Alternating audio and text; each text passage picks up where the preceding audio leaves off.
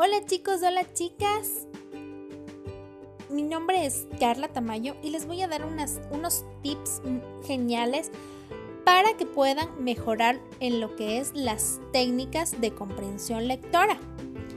Les voy a explicar un poquito de estas técnicas para que las puedan usar en su, dentro de sus aulas, para que estén, para que los chicos puedan comprender y no se aburran.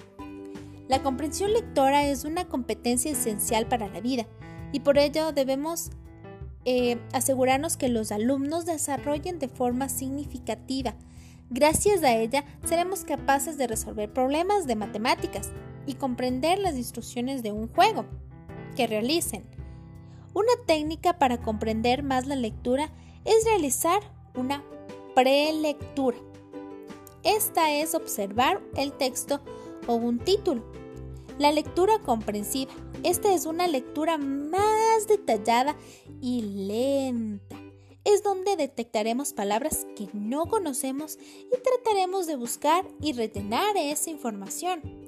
Subrayar ideas principales.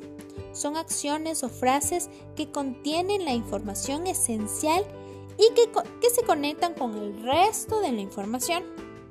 El rotulado esta nos permite ubicar rápidamente los temas y subtemas que tiene el texto, ya que el texto que es muy largo. Y por último, el resumen. Son frases que consideramos secundarias, dejando solamente lo que subrayamos. Podemos agregar texto porque mm, a veces el texto puede quedar un poco incoherente.